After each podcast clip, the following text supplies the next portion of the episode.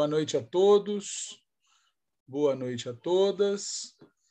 Nós estamos aqui em mais uma edição do programa Contramola, que, como vocês sabem, é um programa dedicado a debates e polêmicas estratégicas.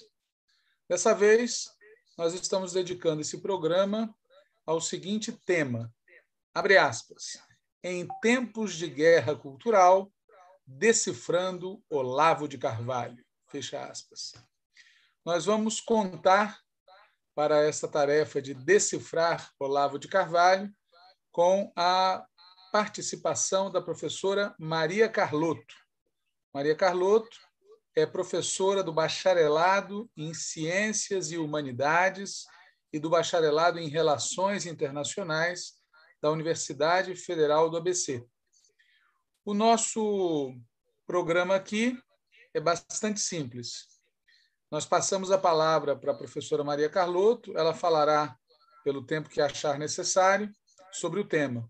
E, em seguida, nós que fazemos parte da bancada, Patrick Araújo, Natália Sena e eu, Walter Pomar, faremos uma questão, no máximo duas questões. Voltará a palavra para a professora Maria Carlotto, ela responderá e encerraremos o programa.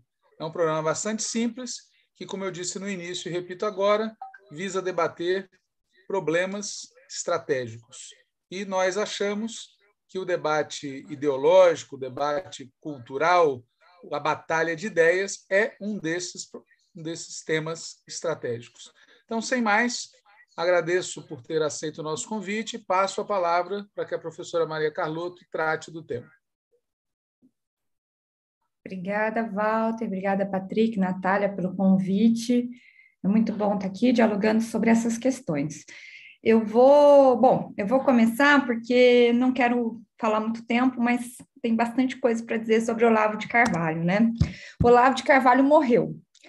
Para explicar acho que a importância dele para o bolsonarismo, basta dizer que o monstro que ocupa a cadeira de presidente da República não decretou luto por nenhum dos 646 mil mortos por Covid-19, doença que ele ajudou a, a intensificar né, no país, mas decretou luto, luto oficial pela morte do seu principal ideólogo, Olavo de Carvalho. As reações do campo da esquerda nas redes né, em função da morte do Olavo de Carvalho, foram sobretudo de um misto, né, de festa e deboche. O fato dele ter morrido, provavelmente, de Covid-19, doença que ajudou né, o governo a minimizar, e sem a vacina, cuja eficácia ele contribuiu para negar, explica em parte essa reação. Né? É, e, em alguma medida, confere a ela certa legitimidade. Né? a postura de intelectuais como Olavo de Carvalho contribuiu, em alguma medida, para a morte de muita gente. Né? Mas, do ponto de vista de quem quer compreender o bolsonarismo para derrotá-lo, essas reações né, de festa e deboche, elas não ajudam muito, ou não ajudam é, naquilo que tem, né, naquilo que a gente precisa avançar de mais essencial, que é compreender o fenômeno Olavo de Carvalho, né, destrinchar o seu funcionamento. Partindo desse diagnóstico, eu organizei a minha fala em três momentos. Né? Um primeiro, mais longo, né? eu quero sintetizar o que eu considerei as análises mais interessantes né, até agora, é, no sentido justamente de compreender o lugar de Olavo de Carvalho na nova e extrema direita brasileira. Né? Num segundo momento, eu quero chamar a atenção para um, um aspecto essencial que, a meu ver, falta nessas análises, né? que eu é, vou analisar na primeira parte, e que remete justamente, justamente ao processo social mais amplo né? que possibilitou o surgimento e a força de uma figura como Olavo de Carvalho. E, por fim, muito rapidamente, eu quero provocar é, o que que, no que, o que, que figuras né, abjetas, mas nem por isso menos complexas, como essa do Olavo de Carvalho, nos ensinam? Né? O que, que a gente pode aprender, e mais a verdade do que aprender com Olavo de Carvalho, né, o que que é, fenômenos como ele nos ensinam a não fazer? Né? Bom, Como eu disse, apesar das reações iniciais à morte de Olavo de Carvalho terem sido um misto de comemoração e deboche, sintetiz, né, sintetizado na frase que circulou a exaustão, né? A doença que não existia matou o filósofo que nunca foi. Né? Não obstante, né, essa reação inicial não demorou para surgirem análises mais profundas. Acho que a primeira delas né, circulou praticamente no dia da morte do Olavo de Carvalho via Twitter, através de uma análise e depoimento de um ex-aluno seu chamado Horácio Neuva. Horácio Neuva destrinchou os métodos de ensino e argumentação de Olavo de Carvalho, né, de uma maneira bem é, simples, mas nem por isso menos interessante. Né? Segundo Neuva, é, ele chegou ao olavismo por volta de 2017, não, 2007, portanto, durante o segundo mandato Lula. Atraído por um texto que circulou muito na época, intitulado A Tragédia do Estudante Sério no Brasil. Esse texto do Olavo de Carvalho começa assim, eu vou citar. Toda semana recebo dezenas de cartas de estudantes que, em busca de alguma formação cultural, encontraram nas universidades que frequentam apenas propaganda comunista rasteira porca subginasiana. Eu encerro aqui a citação. O texto em geral, e essa primeira frase em particular, é uma síntese da grande linha de argumentação de Olavo de Carvalho. Nas universidades, principalmente as universidades públicas, que reúnem né, o conhecimento estabelecido, a ciência, né, nos, através da certificação né, é, que confere a esse conhecimento né, toda a estrutura científica, só tem propaganda comunista e pior, de má qualidade. E que ele, Olavo de Carvalho, por sua vez, detém a verdade que vai compartilhar com seus estudantes. Horácio Neuva analisa de modo muito interessante né, como Car Olavo de Carvalho argumentava para convencer os seus alunos, entre aspas, disso né? Eu estou pondo entre aspas porque a gente, eu vou, vou, mostrar aqui nas análises, era um misto de alunos e, seguidores, né? Acho que não é, acho que usar alunos para caracterizar os seguidores do Olavo de Carvalho não é exatamente correto. Mas, em todo caso, Carvalho vomitava autores é, que não canalizava de maneira mais profunda. Grande parte desses autores era desconhecido para os alunos que chegavam ali, para os né, seus seguidores. Né? E fazia tudo isso com uma autoconfiança né, que só fazia aumentar a admiração né, de jovens que queriam, e aí eu cito é, Neiva, né, aprender muito rapidamente a como acabar com qualquer professor da USP. Como é, né, foi nesse espírito que, em 2009, né, para atender esses alunos que, segundo ele, o procuravam com dezenas de cartas semanais, né, que Carvalho lançou o seu curso de filosofia na internet, arregimentando muitos alunos né, que trocavam em comunidades de Orkut, depois de Facebook, WhatsApp, materiais de aulas, apostilas, áudios, enfim. Né? Era, era uma, um, um, parecia que eles estavam realmente num submundo né, intelectual é, na verdade, né, numa, numa espécie de, de seita, né, que ajudava justamente a alimentar a crença que circulava entre esses jovens de que Olavo de Carvalho era um gigante do pensamento escondido, né? Isso era possível, né, esse mito, essa crença, porque, segundo Horácio Neuva, o seu público era formado majoritariamente por pessoas com baixa formação, isso significava jovens ou adultos que não tinham formação acadêmica, segundo o Neuva, que, portanto, não teriam condições de avaliar a qualidade e a, e a veracidade do que Olavo de Carvalho dizia.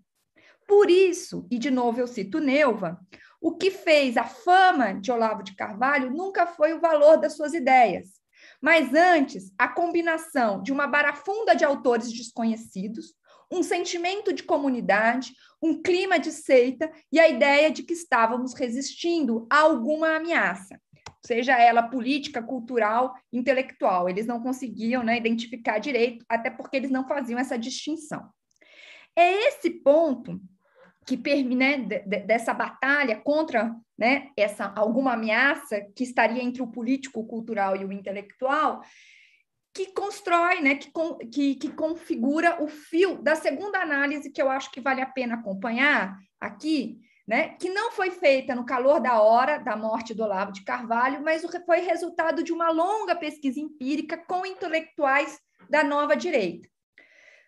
É o doutorado da Camila Rocha, publicado em português num livro intitulado Menos Marx, Mais Mises, e em inglês, em versão resumida, num livro organizado por ela, em parceria com Jonas Medeiros e a Esther Solano, chamado O Paradoxo Bolsonaro.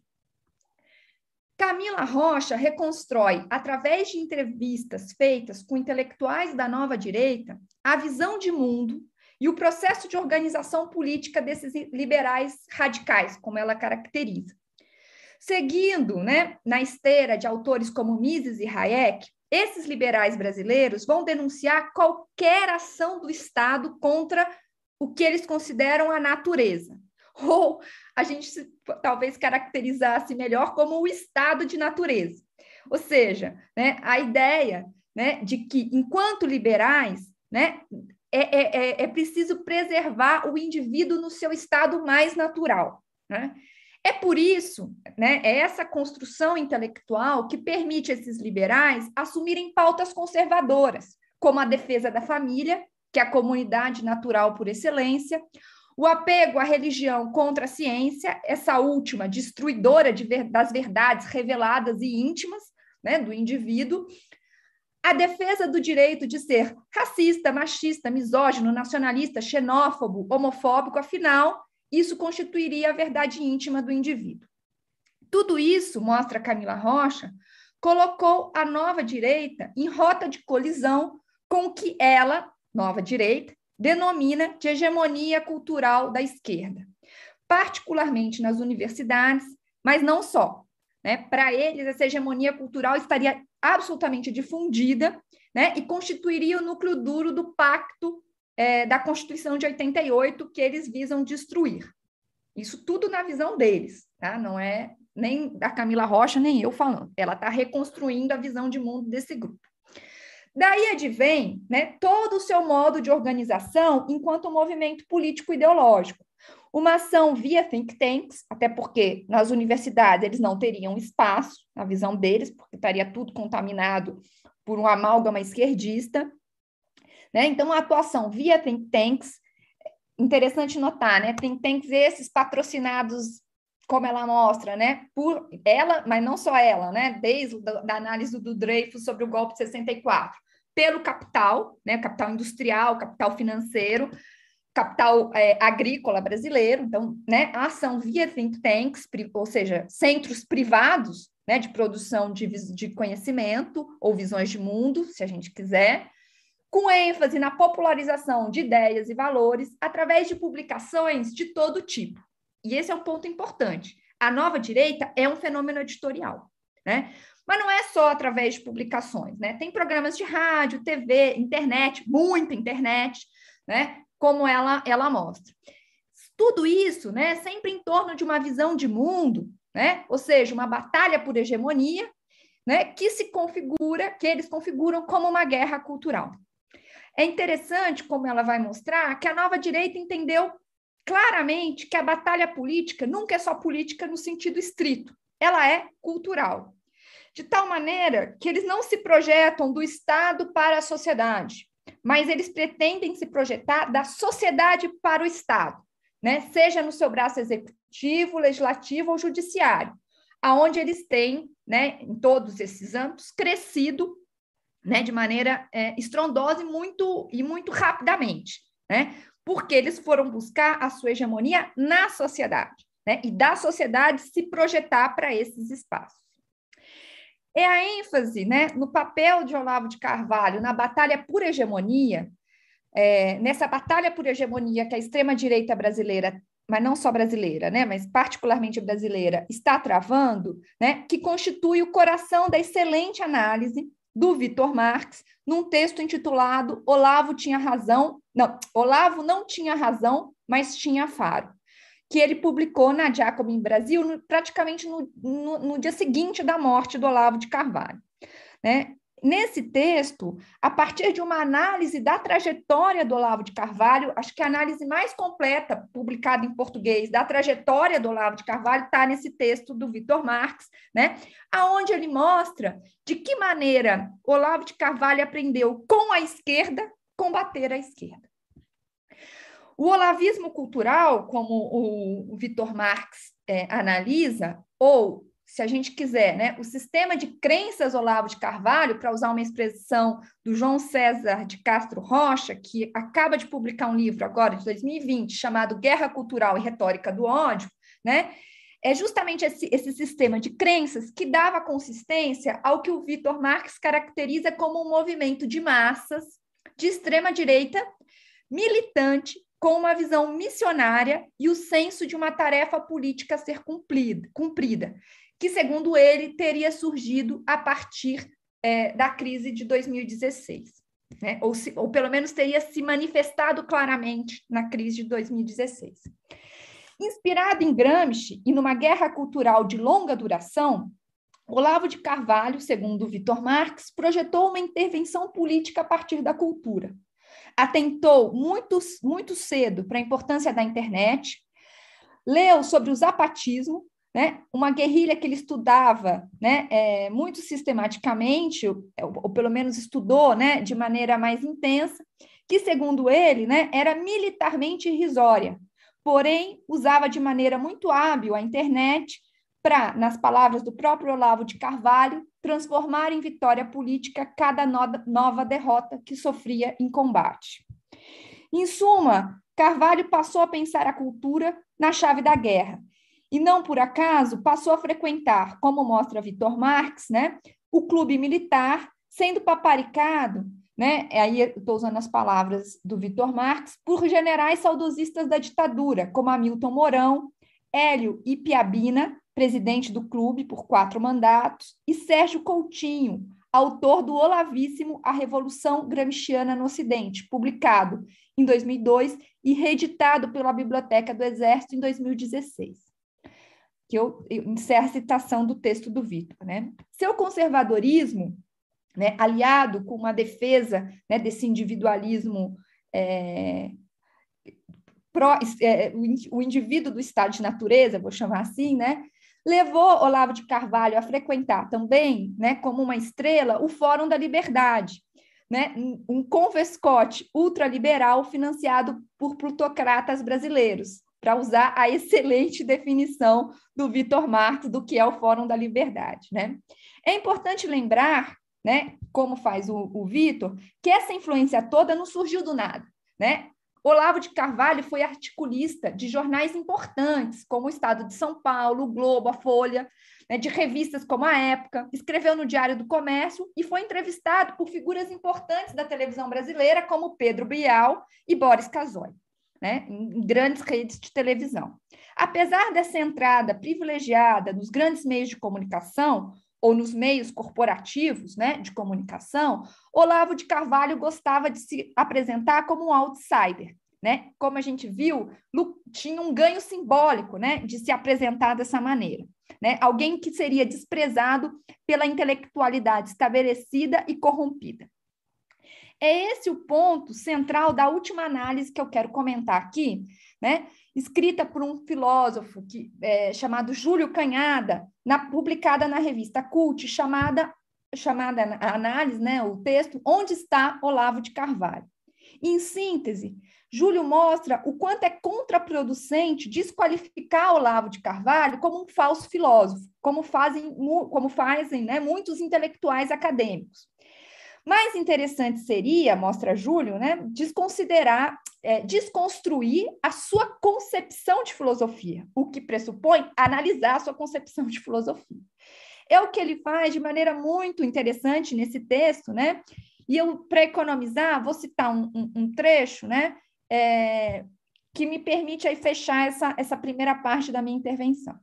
O que Olavo de Carvalho promete aos seus alunos e leitores é um acesso direto à filosofia, pelo qual seria possível a cada pessoa, em seu íntimo, encontrar a verdade, contra o hermetismo e a empáfia dos acadêmicos, e sem morrer na praia infinita e pedregosa da história da filosofia, estaria o conhecimento autêntico e espiritual, descompromissado de falsos universalismos. Pegando o curso e comprando seus livros, estaria ali a verdadeira filosofia. Mas ali onde? Ocorre que esse acesso direto à filosofia, em ato, coincide exatamente com a pessoa de Olavo de Carvalho. E o Júlio mostra, o Júlio Canhada mostra, né, é, que além do autoritarismo já conhecido e comentado do Olavo de Carvalho, né, que até é, já citei aqui, né, do seu, seu, seu negacionismo, anticientificismo, né, o seu apelo a valores né, é, pra, é, retrógrados, para não falar da defesa da posse de armas, né, do, do indivíduo no seu estado de natureza e assim por diante, há o que o Júlio chama de um autoritarismo suplementar. Né? A maneira como o Olavo de Carvalho compreende e exerce a filosofia faz depender a própria ideia de verdade dele mesmo, Olavo de Carvalho. E aqui a gente volta ao ponto de onde eu comecei, né? A maneira como Olavo de Carvalho prometia para os seus alunos acabar, né? É, a, a, prometia para os seus alunos ensiná-los a acabar com qualquer professor da USP né? Aqui numa metáfora dos acadêmicos em geral, através de um processo de conhecimento controlado diretamente por ele. Né? Inclusive, ele deu até um nome para isso, ele chamava de intuicionismo radical, que, segundo Horácio Neuva, né, era o que permitia introjetar uma enorme autoconfiança em jovens de baixa formação cultural que não precisavam gastar anos e anos e, e tempos e tempos lendo para afinal de contas, acessar a verdade. Né? Não deixa de ser um, um fast track né, para o conhecimento científico muito típico dos tempos neoliberais. Mas isso é um outro aspecto. Eu chego aqui no segundo momento da minha análise, né, da, da minha fala de hoje, porque, na verdade, apesar de todas essas análises, e eu separei aqui as que eu considero melhores, né, a do, do Júlio Canhada, do Vitor Marques, a da Camila Rocha, né, é, a do, desse Horácio, do Horácio Neuva, e essa, esse livro que, que também foi publicado do João César de Castro Rocha.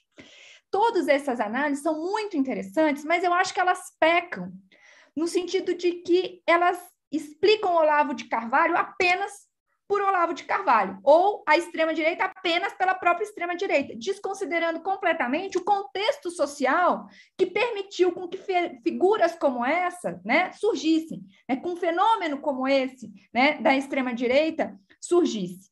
Né? E aí eu vou, poderia analisar esse, esse contexto né, é, de várias maneiras, mas eu quero destacar dois pontos que eu acho importantes. O primeiro né, é, é passa, né, é, é, no campo estritamente da guerra cultural, portanto, aqui do fenômeno intelectual, né, nenhuma dessas análises, a meu ver, dá a importância que tem um processo social que nós, da, da esquerda, ajudamos a produzir, que é o fenômeno de escolarização em massa da população brasileira.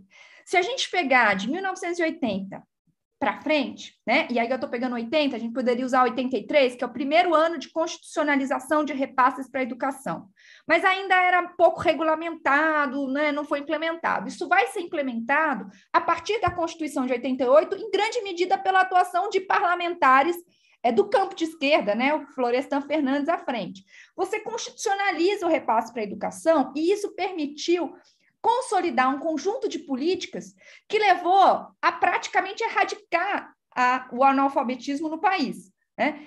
É, claro, isso é até interessante notar, está né, tá sendo revertido muito rapidamente pelos efeitos da, da pandemia, mas é um outro debate. Mas o ponto é que você escolarizou a população brasileira e lançou esse público leitor num grande espaço né, é, de, de, de é, cultural, vamos chamar assim.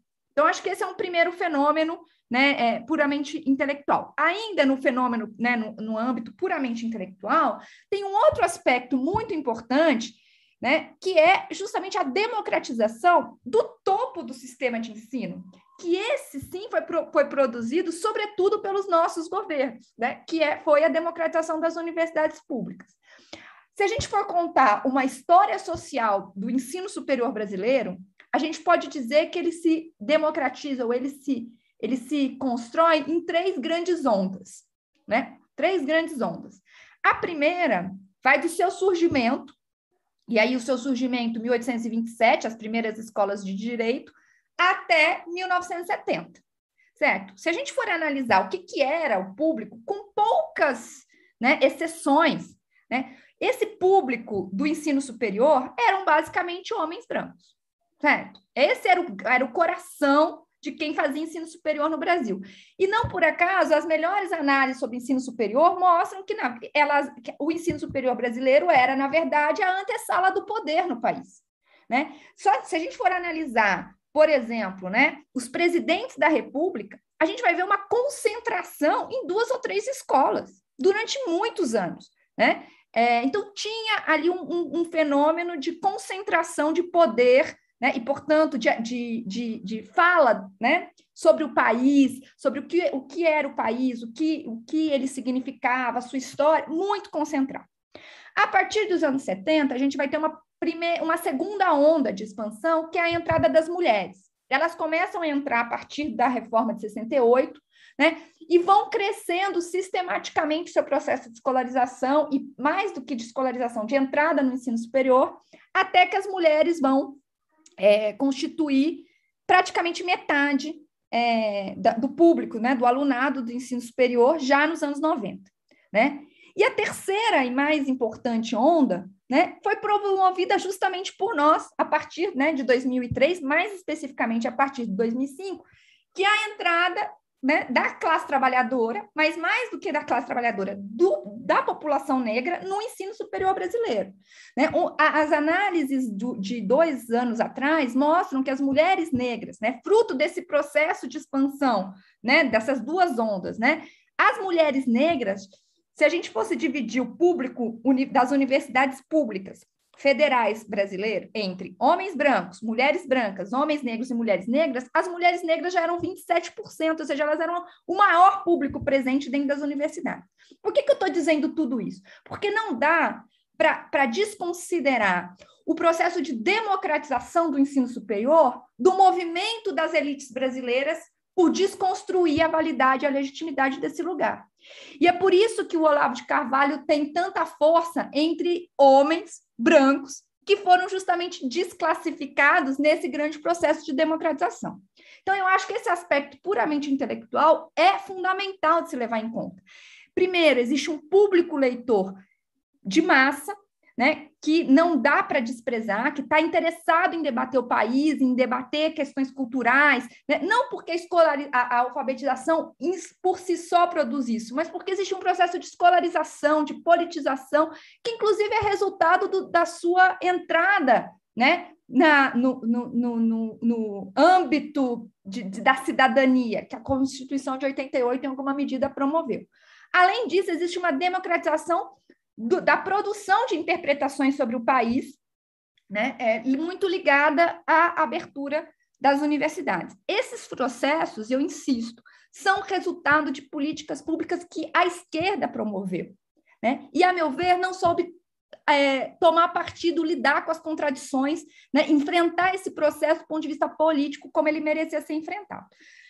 Mas, além disso, né, essas análises, a meu ver, também falham né, em, em analisar por que, que o conteúdo do que Olavo de Carvalho defende né, encontra tanta ressonância. Né? Ou seja, não é só Olavo de Carvalho, mas ele de maneira é, particularmente é, decisiva, né?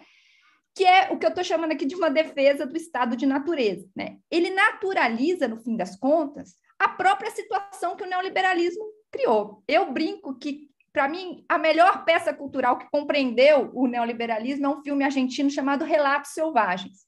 Né? Essa ideia de que a gente não é essa ideia de que a gente vive num estado de natureza, uma selvageria, que é cada um por si, isso apela, isso ganha força, isso tem ressonância, né? Porque isso fala para a experiência imediata das pessoas, né? É, então, eu acho que tem esse aspecto do contexto social que a gente não enfrenta, né?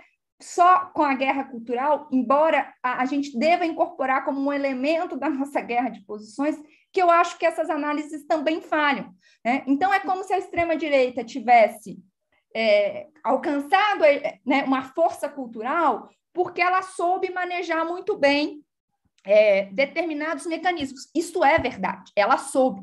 Né? Para começar, aquela, ela sem a empáfia né, da, dos intelectuais acadêmicos, ela soube falar para esse público que estava entrando no, no debate, né, que estava se escolarizando, que queria participar. Né? Então, é, é essa ideia de que você não precisa ler 50 livros né, para poder destruir um professor da USP, é, tem um, um, aspecto popular né, que fala, que democratiza o conhecimento. Acho que tem um aspecto aí importante que é esse. Tem um outro aspecto que ela fala para. E aí eu, eu, eu, gosto da ideia do paradoxo, né, do, da contradição né, desse, desse processo, porque ao mesmo tempo que permite falar para as massas, também cai muito bem as elites, que estão sendo desclassificadas por um processo de democratização e que, de repente, encontram aí na denúncia da, da, das universidades comunistas né, a desconstrução desse espaço que está se democratizando. Né? E, por fim, eu acho que tem esse aspecto muito importante, que é o quanto a extrema-direita é, entendeu, né, hum, talvez melhor do que a esquerda, o que tem sido a experiência cotidiana das pessoas. Né? Claro que o que ela propõe é o pior do mesmo, né? Ou seja, é o pior do é continuar esse processo, já que estamos na, né, no, no, no, estado de natureza, compre suas armas. O que nós estamos defendendo é, bom, é possível acabar com esse estado de natureza e construir uma outra sociedade. Mas esta batalha, e aí com isso eu encerro, esta batalha é uma batalha cultural por excelência. E eles compreenderam isso, né? Para você, então todo, todo esse, movimento, né, de já falar, já falar para valores, de, de, difundir visões, né, num trabalho de formiguinha, né, claro, de novo, né, como, como eu, eu tentei mostrar, óbvio que eles não falaram do nada, eles têm financiamento de plutocratas, eles dominam tecnologias, tudo isso importa, né, mas só isso não explica, né, acho que tem que se considerar a capacidade política deles associado a um contexto que cabe a nós compreender. Né? Então, compreender tanto como eles se mobilizaram, né? o que, que eles. É, o, que, o, o que tipo de, de, ferramenta, que tipo de linguagem, né? É, mas também o contexto que tornou todos esses mecanismos extremamente efetivos e eficazes. Né? Então, acho que era para disparar o debate, era isso. E aí vamos conversar. Muito legal. Patrick, você é o primeiro. Show de bola. Muito boa noite, Walter, Carloto, Natália, quem está e irá nos assistir. Bom, eu vou fazer algumas perguntas e também vou dar aqui algumas opiniões, mas a primeira pergunta, Maria Carlota, é a seguinte. Olavo de Carvalho, sofista filósofo, as duas coisas ou nenhuma das duas coisas? Essa é uma pergunta. Estou começando por aí porque é o seguinte, é, muito é, do Olavo de Carvalho que a gente passou a conhecer é, se constituiu numa figura caricata, né? inicialmente desprezada, é, objeto de piada, mas tudo isso por parte de um setor, em especial da esquerda, que tratava essa pessoa do Olavo de Carvalho como um símbolo de mediocridade. E, na minha opinião, isso contribuiu muito é, para que isso que você mencionou, né? É, ele tivesse muita condição de, ao falar, ao apresentar e expor qualquer tipo de ideia, algumas pessoas que no cotidiano passavam por uma situação não por serem é, caricatas como ele, mas ao escutarem o jeito que ele falava e que ele dizia, e se deparar no cotidiano com a ideia de que para ser inteligente tem que estar na universidade. Esperto é aquele que passou na faculdade pública, na USP. E, bom, é, isso mexe com o brilho das pessoas. Né? Em especial brilho de quem não tem acesso, de quem não consegue não porque não quis, evidentemente, mas porque tentou, não conseguiu. E o, o jeito com que o Olavo apresentava suas ideias é, me parece que tinha, é, o, ele tinha um jeito de criar empatia. Não por como ele dizia, mas pela posição que ele foi colocado por um setor, é, em especial da esquerda. Né? Porque foram anos né, de menosprezo, de ataque, de chacota. E, evidentemente, né, ele fez por onde ter essa, essa, essa caracterização. Mas as pessoas se concordam que isso contribuiu para que ele assumisse essa posição é, para um determinado público, né? Porque é, essa é uma segunda essa é uma segunda coisa que me chamou a atenção que você expôs. É, eu, eu, e eu concordo, né? De fato, houve essa onda né, de escolarização é, a partir dos anos 80, segunda metade, é, que cresceu nos anos 90, mas se consolidou mesmo nos anos 2000. E, bom, eu, pessoalmente, estou com 31 anos, né, nasci em 1990, e sou de uma geração que começou a, a pegar gosto pela leitura com Harry Potter, né, começo dos anos 2000. É, e que frequentava aonde tinha uma livraria e você viu que tinha lá. É, eu, eu, li todos os livros do Dan Brown. Eu achava o máximo. Eu, né? E, e, não só eu, mas muitos colegas, né, que entravam na, na livraria para ler Harry Potter, para ler Dan Brown, e de repente a gente entrou na e se deparou com um livro que, que dizia o mínimo que você tem que saber para não ser um idiota. É, é, nesse ambiente de, né, de, uma de mais pessoas lendo, mais, e pessoas jovens, né, é, mas uma curiosidade sobre isso é que o Olavo Carvalho escreveu, começou a escrever e publicar nos anos 90, ele quase não publica na década de 2000. Né? Salvo engano, esse que eu mencionei agora é de 2013, justamente no fatídico ano de 2013. Né? Um ano de muita contestação de tudo, a gente se depara com o mínimo que, que tem que ser para não ser um idiota. E essa persona, né, esse personagem que ele desenvolveu, é, ganha uma retaguarda, né? porque se vai se construindo, como foi dito, uma seita. Né? A ideia é que você tem um cara que é inteligente, que sabe das coisas, que não precisou frequentar a universidade e, inclusive, desmonta os acadêmicos, né? que são essas figuras que vivem nas suas bolhas, desconectadas do dia a dia, né, que teoricamente não trabalham e ficam lá falando sobre é, o sexo dos anjos que aconteceu na Grécia, conectado da realidade, diferente dele. E aqui é a minha última questão, né? E ele conseguiu mobilizar uma, um conjunto de questões que, em certa medida, me parece que a esquerda deixou de lado durante um bom tempo, pelo menos relativizou, que são as questões no campo da moral em especial no campo dos valores. É, me parece que, ao menos né, do ponto de vista da disputa de ideias, quando se depara com a questão moral, uma resposta muito comum é: isso é uma questão moral. Então, se vira você para resolver. Não, isso é uma questão moral, cada um tem a sua. É uma postura determinada, que não foi a postura do Olavo de Carvalho em momento nenhum. Né? Ele sempre debateu profundamente as questões morais, né? defendendo um conjunto de valores, né? individualismo, meritocracia, isso que você chamou muito bem, né? de estado de natureza, de cada um por si, é, e, e não encontrou, né, ao que me parece, que essa é mais uma pergunta, se você concorda, que não encontrou, perdão, encontrou um terreno fértil para esse tipo de ideias e não encontrou uma antítese a essas ideias. Porque esse debate no campo da moral, é, em certa medida, me parece que foi, se não abandonado, mas relativizado. Né? E a extrema-direita nadou de braçada. Nadou de braçada, a gente pegar um exemplo concreto, né? a, a capacidade com que conseguiu se espraiar a teologia da prosperidade nos últimos anos. Né? Pois bem, é, por fim, essa é, essa condição do Olavo de Carvalho, é, me parece que foi no debate moral, no debate dos valores, que ele conseguiu constituir essa, essa barricada para criar uma, uma condição em que ele tem uma chave de validade dos seus argumentos. Porque se o que ele fala no debate no campo da moral e dos valores parece certo, parece correto, Olha, então o que ele fala sobre política, economia também será.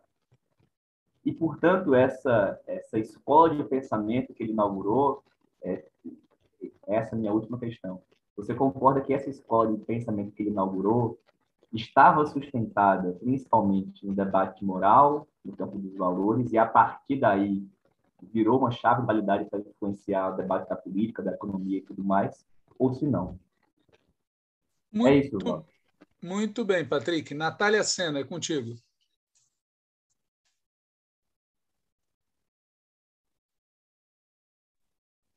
Um minuto.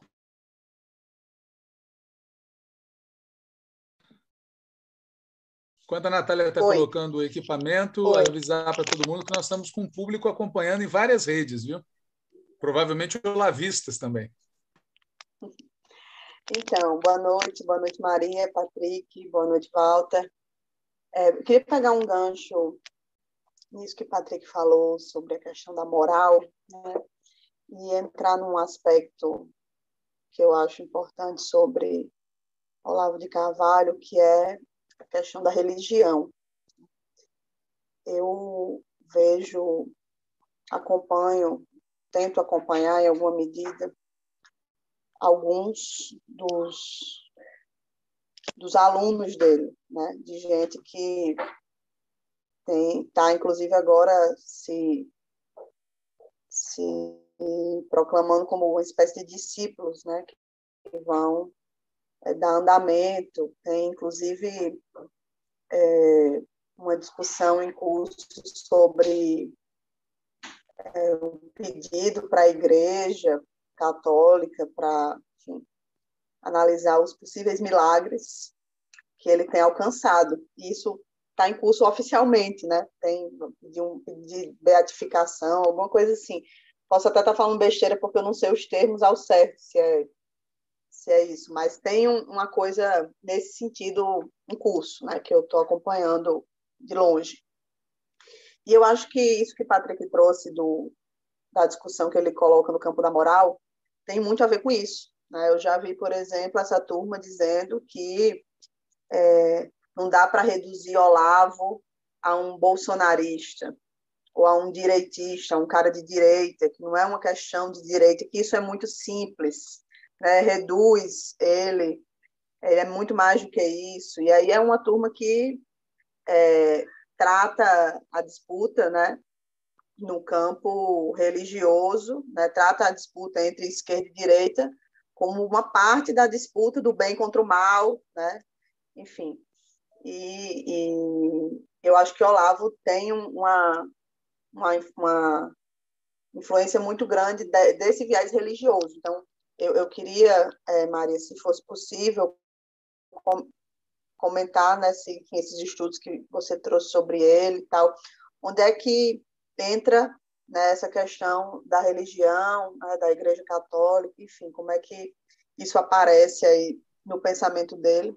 Inclusive, um desses discípulos, que é, até onde eu sei, a pessoa que está pilotando aí essa história da, da beatificação, da santificação dele, é uma pessoa que faz é, uma discussão religiosa muito conectada com a discussão filosófica, né? enfim.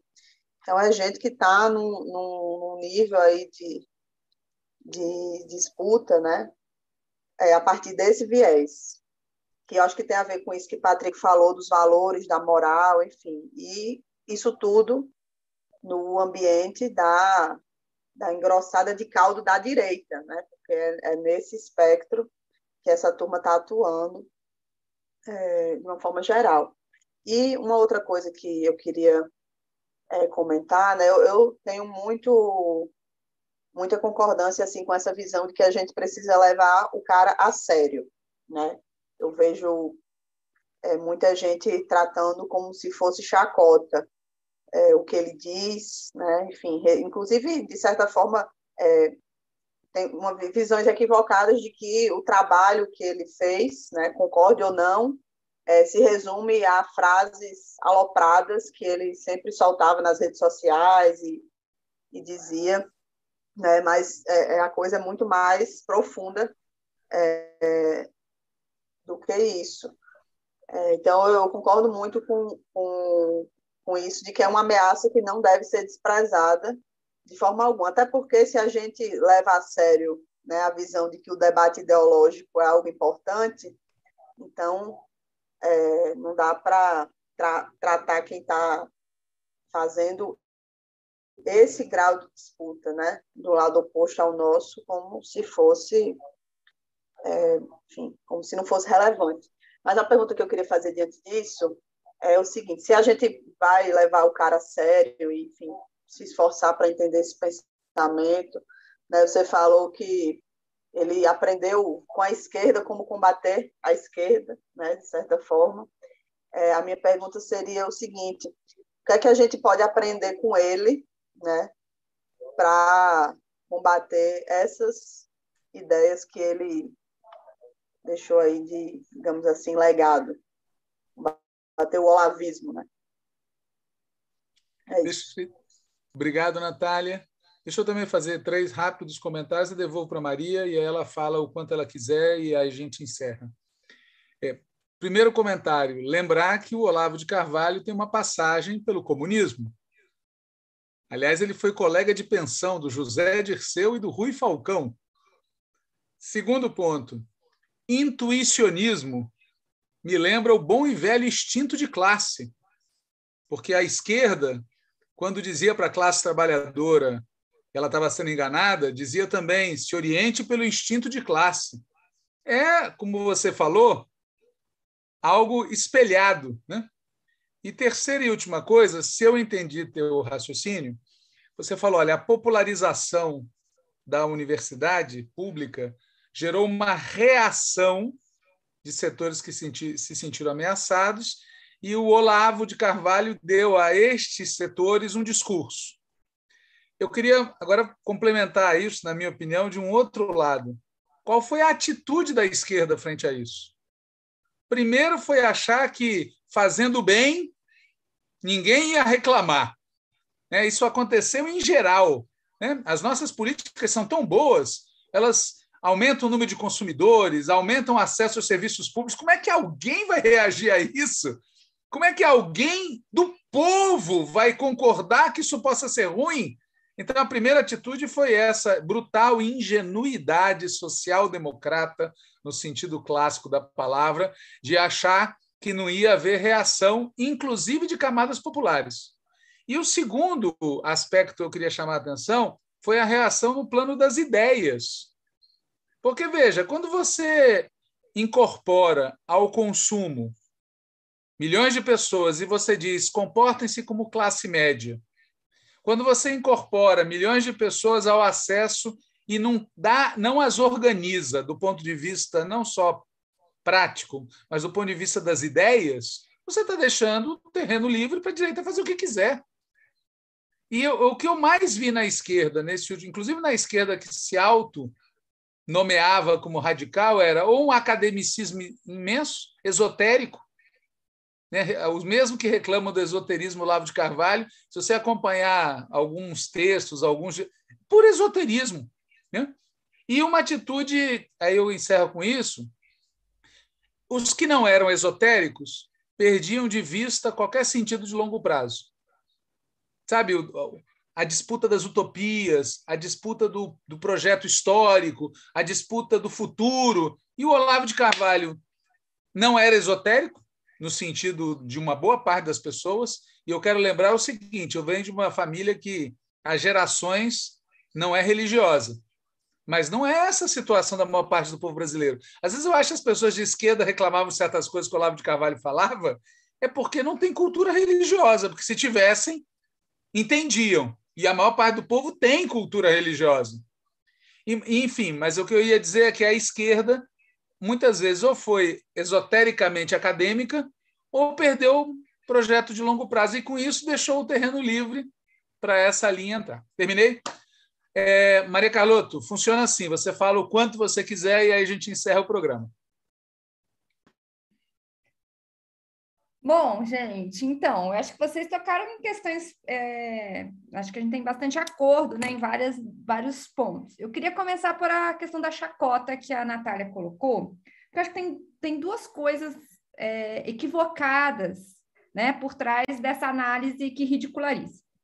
Primeiro é que ela, é, ela flerta com uma visão da teoria da modernização, eu estou chamando assim, né, de que é, nós caminhávamos rumo a, a, cada vez mais razão, cada vez mais democracia, cada vez, né, uma teoria do progresso que desconsidera, com, que no fundo é teleológica, né, no sentido de que tem uma finalidade, né, que desconsidera completamente o processo político real, o processo político tal como ele acontece, né? Porque essa teoria, nessa ideia de que você tem um, um destino né, do processo histórico com uma finalidade dada, que é justamente cada vez mais razão, que no fundo é a ideologia burguesa, né, clássica, né, ela desconsidera que, na verdade, a história é feita por processos políticos muito complexos, né? E que nada está dado, né? A, a, ideia de que eu estou tirando esse argumento de um livro muito interessante que eu li uma vez sobre a construção da extrema direita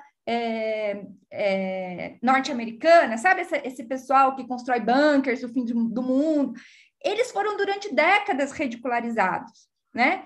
E em é, 20 anos que eles resolveram levar a sério o processo político, eles estavam dentro da Casa Branca. Quem não viu aquela série, já estamos falando aqui de cultura, né, do Space Force, né, que é uma é aquilo, eles realmente estão fazendo política externa em, em grande medida, né? Então, em política externa e outras políticas. Então, é, é, eu acho que tem uma, um equívoco, que é a maneira como a gente compreende o processo histórico, e dentro do processo histórico, o lugar da política, né, e política como disputa de visões de mundo.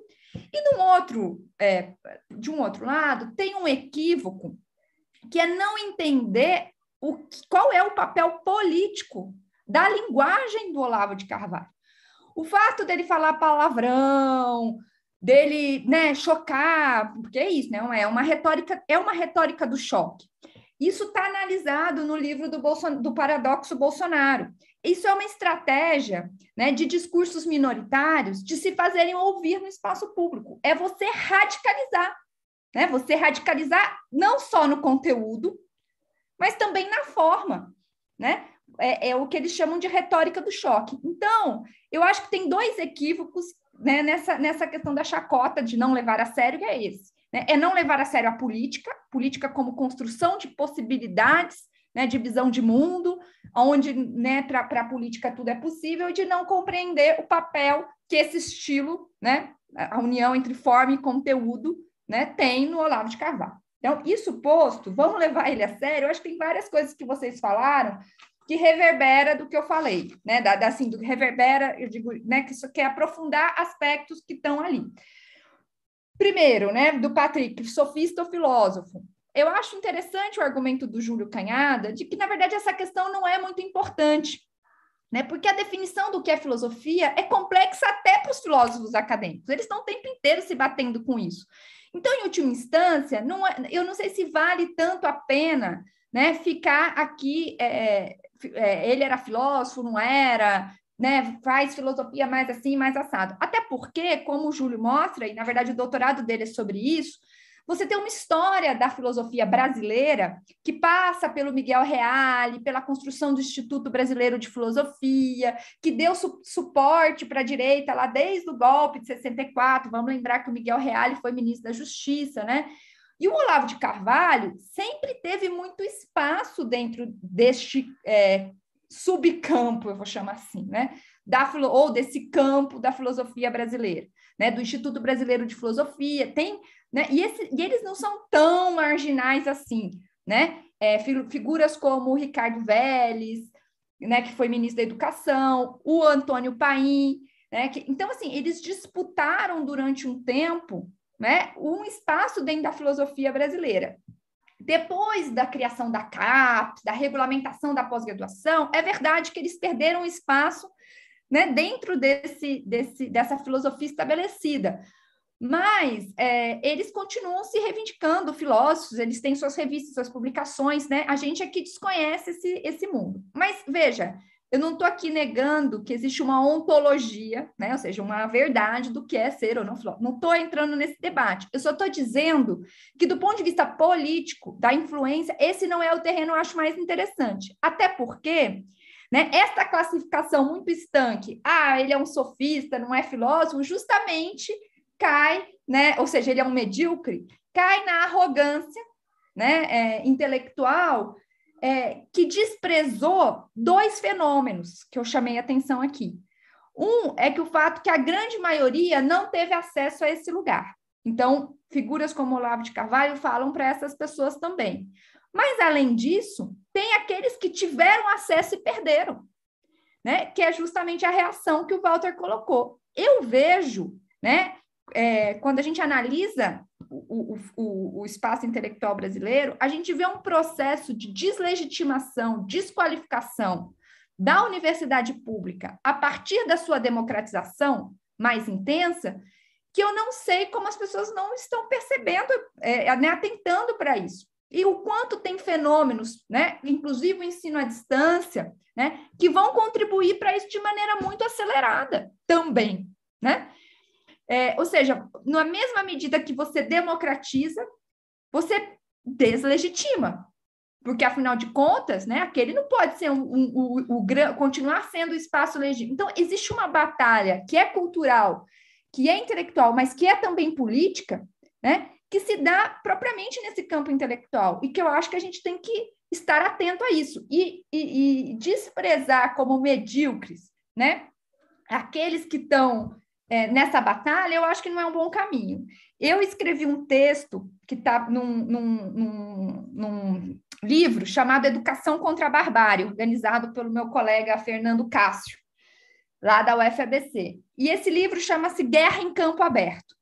A ideia, e eu começo o livro justamente criticando, chamando, é sobre o Olavo de Carvalho o texto, basicamente, mas criticando um debate que aconteceu, não sei se vocês acompanharam, entre ele e uma antropóloga muito é, reconhecida no Brasil, chamada Débora Diniz, que estuda o aborto, questões morais, justamente.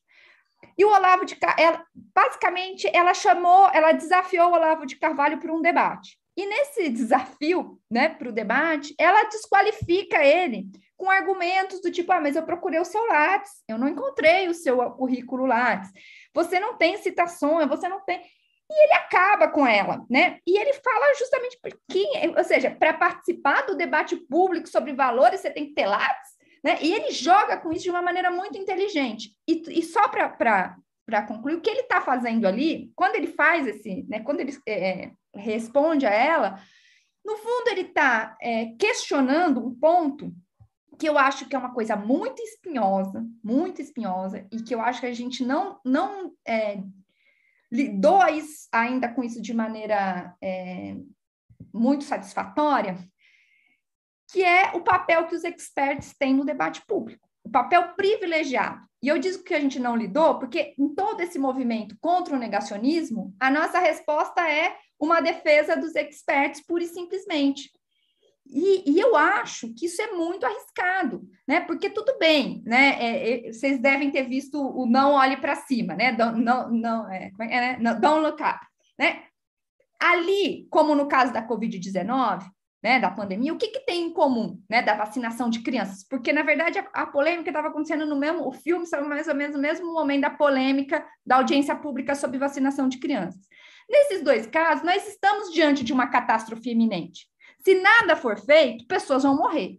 Então, é óbvio né, que nesse contexto específico das catástrofes, né, da ação rápida, nós temos que, quando é, o poder político tem que recorrer ao conhecimento eficaz.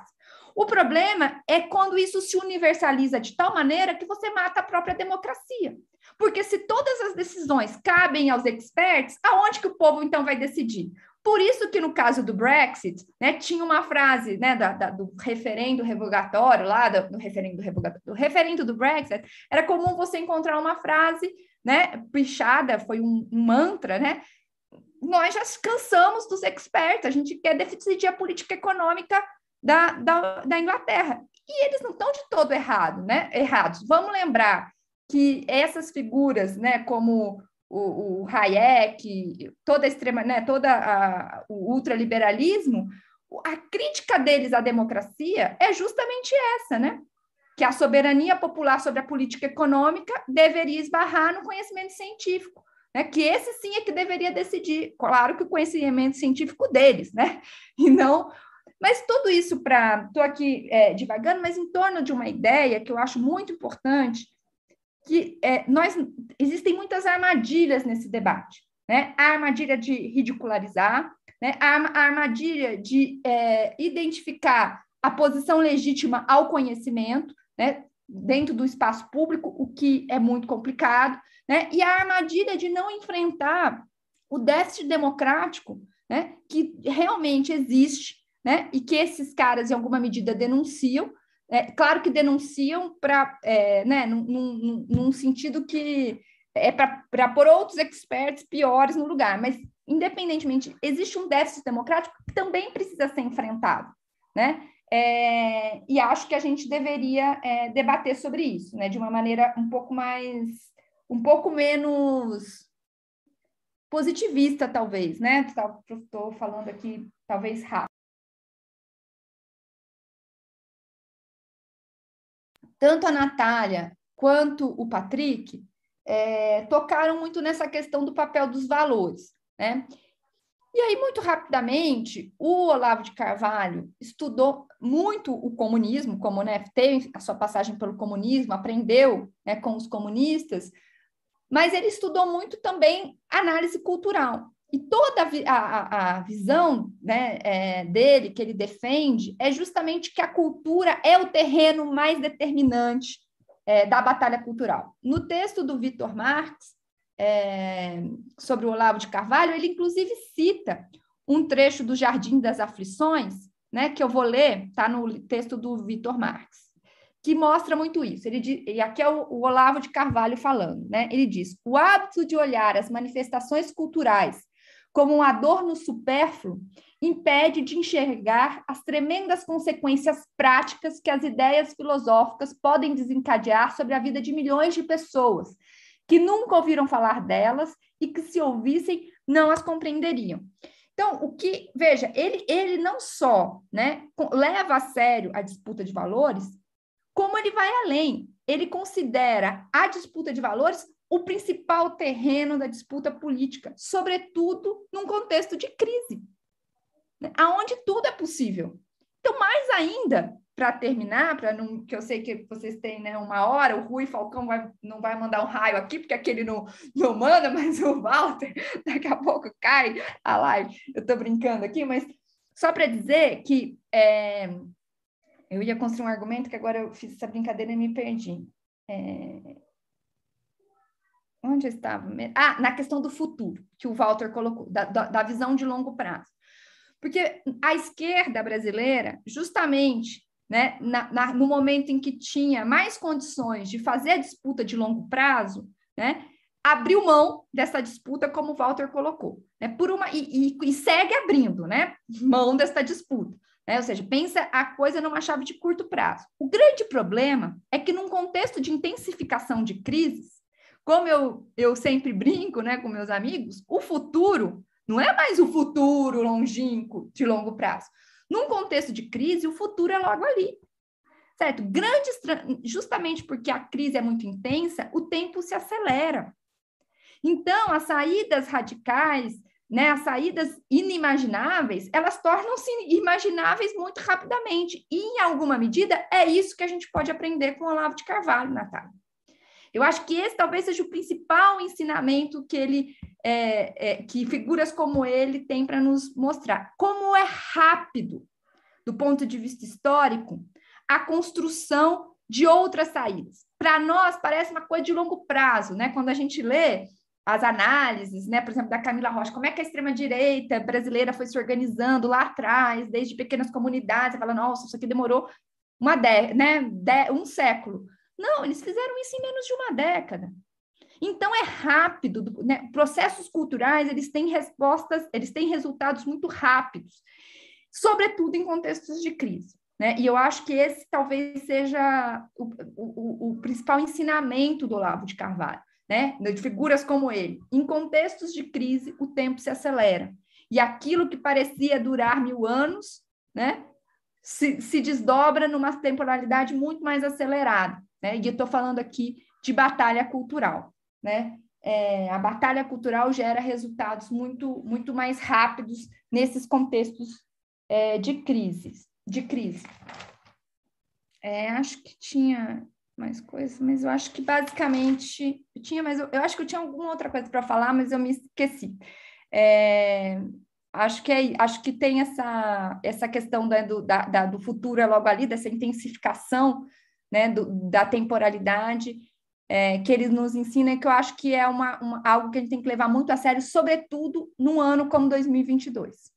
Eu acho que aqui, né, né, aqui eu acho que a gente vai viver num período muito curto de tempo essa disputa é, político-cultural de uma maneira muito dramática. E se a gente não levar essa disputa a sério, né, os, que os, os que estão levando muito a sério essa disputa, a ponto de tentar canonizar o Olavo de Carvalho, isso não é brincadeira, isso é sério, né? Eles é, vão sair algumas décadas na nossa frente. Né? E eu acho que a gente deveria estar bastante atento a isso. Terminei, Walter. Patrick, Natália, terminou. Muito bem. Então, a gente agradece a quem acompanhou. Muitas pessoas acompanharam online, outras certamente vão assistir mais adiante. Agradecemos a Natália Sena, ao Patrick Araújo e principalmente a professora Maria Carlotto, que, como vocês viram, não apoia a concessão do título de cidadão campineiro e cidadão de lugar nenhum para aqueles que não sabem, aqui na Câmara Municipal de Campinas foi apresentado a proposta de conceder ao Olavo de Carvalho o título de cidadão campineiro. Como a gente tem outros que eu não vou citar tão bons quanto, estamos bem. Mas é isso, a gente agradece, agradece a quem acompanhou, temos certeza de que esse programa foi bastante útil para esse debate a que a gente está se propondo. Não sei se a Natália e o Patrick querem falar mais alguma coisa. Não, só agradecer mesmo, acho que foi muito bom e a gente poderia, é, talvez, Maria, divulgar um pouco desse material que você citou aqui como subsídio aí para a turma que se interessou pelo debate. Bastante gente tá, deu retorno aqui para a gente, que, enfim, é um debate que ninguém está fazendo, ou pouca gente, talvez. Então, acho que vale a pena a gente dar uma olhada mesmo nesses estudos, nessas análises que você é, mencionou aqui, para se aprofundar também. Se puder disponibilizar, depois a gente publica, enfim. Tá bom. É isso, obrigada. Tá tudo, a grande maioria está disponível. Muito bem, senhoras e senhores, o raio chegou. Boa noite a todos, boa noite a todas. Fora um raio Bolsonaro. Em céu azul, um raio em céu azul. E Olavo boa não noite, tinha razão. Gente. Olavo, mas é, Olavo não tinha razão. Médio. Tchau, gente. Um abraço. Tchau, gente. Tchau. Tchau.